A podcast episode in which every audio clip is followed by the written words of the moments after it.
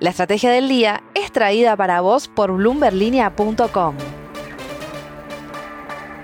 Muy buenos días, soy Mariano Espina, redactor de bloomberlinia.com en Argentina y hoy te voy a contar las tres noticias que necesitas para empezar el día. Además, como todos los martes, Belén Escobar nos trae el dato económico de la semana. No te olvides como siempre darle clic al botón para seguir este podcast y de activar las notificaciones. Lo que tenés que saber. 1. El gobierno argentino anunció este lunes un canje de deuda que busca rolear los cerca de 7 billones de pesos que vencen entre abril y junio de este año, medida que volvió a tensar el clima político luego de las fuertes críticas lanzadas por referentes de la oposición. A través de esta oferta de canje voluntario y en acuerdo con los bancos, el equipo económico del gobierno busca postergar los mencionados vencimientos hasta fines de 2024 y principios de 2025 y despejar así las dudas sobre un posible reperfilamiento de la deuda local este año. La licitación será el jueves. 2. Ayer te contábamos la decisión del Ministerio de Economía decidido a no convalidar una evaluación brusca antes de fin de año, anunciando el lanzamiento del dólar Malbec, un nuevo tipo de cambio diferencial para las exportaciones de vino. Según confirmaron fuentes oficiales a Bloomberg Línea, este programa, que estará vigente desde el 1 de abril, se extenderá al menos hasta fin de año. 3.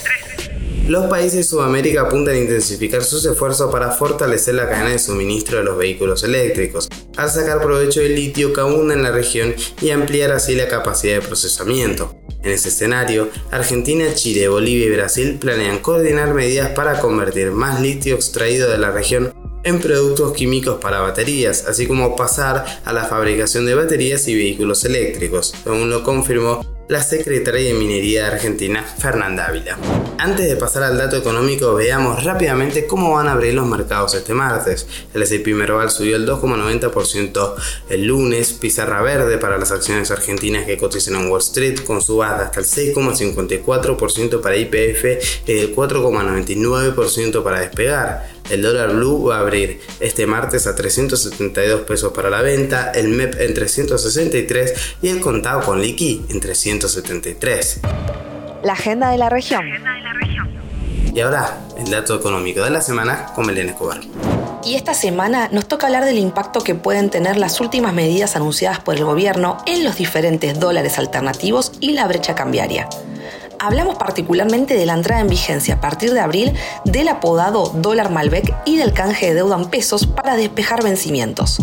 Si bien hay diferentes opiniones respecto a esas cuestiones, los analistas coinciden en que se deben esperar mayores detalles. En principio, por ejemplo, desde Econviews aseguran que el denominado dólar Malbec puede dar algo de aire al Banco Central para seguir defendiendo la cotización del oficial, pero por otro lado hay que ver cuántos de los pesos que reciben los exportadores se dolarizan en el contado con liquidación, MEP o Blue, lo cual puede ser un factor de presión al alza.